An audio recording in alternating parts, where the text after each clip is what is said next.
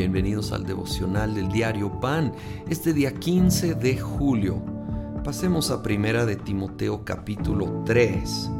Versículo 1 se dice, y es verdad que si alguno desea ser obispo, a noble función aspira. Ahora creo que podemos aplicarlo a posiciones de liderazgo en la iglesia en general, porque más adelante eh, menciona varias características similares en cuanto a los diáconos. Así que el obispo debe de ser intachable, esposo de una sola mujer. Habla de ser fiel, obvio, a esa mujer. Moderado, sensato, respetable, hospitalario, capaz de enseñar. No debe ser borracho, ni pendenciero o peleonero, ni amigo del dinero, sino amable y apacible. Debe gobernar bien su casa y hacer que sus hijos le obedezcan con el debido respeto. ¡Wow!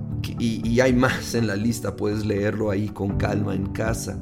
Para liderazgo, Dios nos llama y creo que realmente es algo que Él quiere para todo cristiano.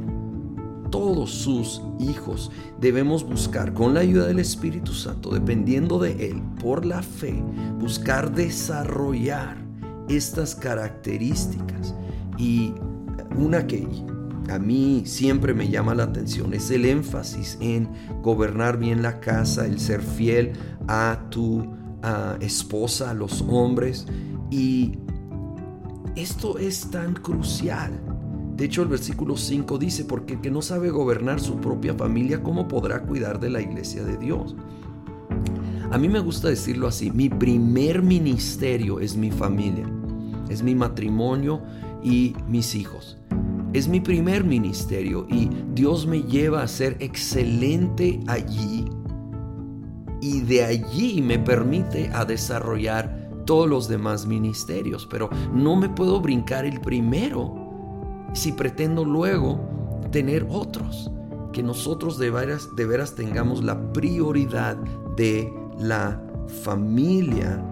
Y de nuevo palabras muy similares. El 12 dice, el diácono debe ser esposo de una sola mujer y gobernar bien a sus hijos y su propia casa. Eh, no es solo para el liderazgo principal, es para todo nivel de liderazgo en la iglesia. Yo insisto, para todo cristiano que quiere honrar al Señor. Gobernar y amar a nuestra familia y de allí a la familia de la fe. Paso al versículo 14.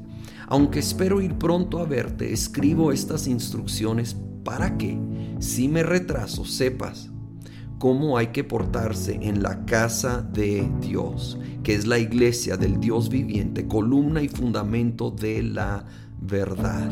¿Cómo describe las escrituras a la iglesia? Es la casa de Dios es columna y fundamento de la verdad. Así ve Dios a su iglesia y Él está obrando para ese fin en su iglesia. Yo sé que muchas veces no nos vemos precisamente así. Hay áreas de deficiencia. Pero nuestro lugar no es señalar y criticar y juzgar. Esto es la casa de Dios es su novia, es su cuerpo, Él ama a la iglesia y nosotros debemos unirnos a Él en esta perspectiva y amar a la iglesia y juntamente con orar por ella, que es lo primero, buscar ser un instrumento de Dios para ayudar, para aportar, para que efectivamente sea cada vez más casa de Dios. Ese lugar como columna, fundamento de la verdad sólida.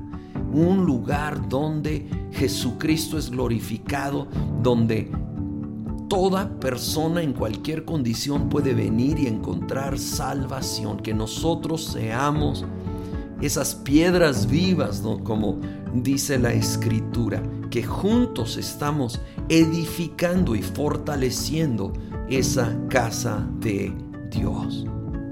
Señor, ayúdanos así realmente aportar a tu casa, a ser instrumentos tuyos que ayudan para que tu casa sea columna y fundamento de la verdad, sea sólida, sea ese lugar donde todos pueden venir y encontrar casa, encontrar salvación, encontrar un hogar y que podamos ser líderes, líderes fieles, líderes aprobados para ser usados por ti más y más. En el nombre de Cristo Jesús.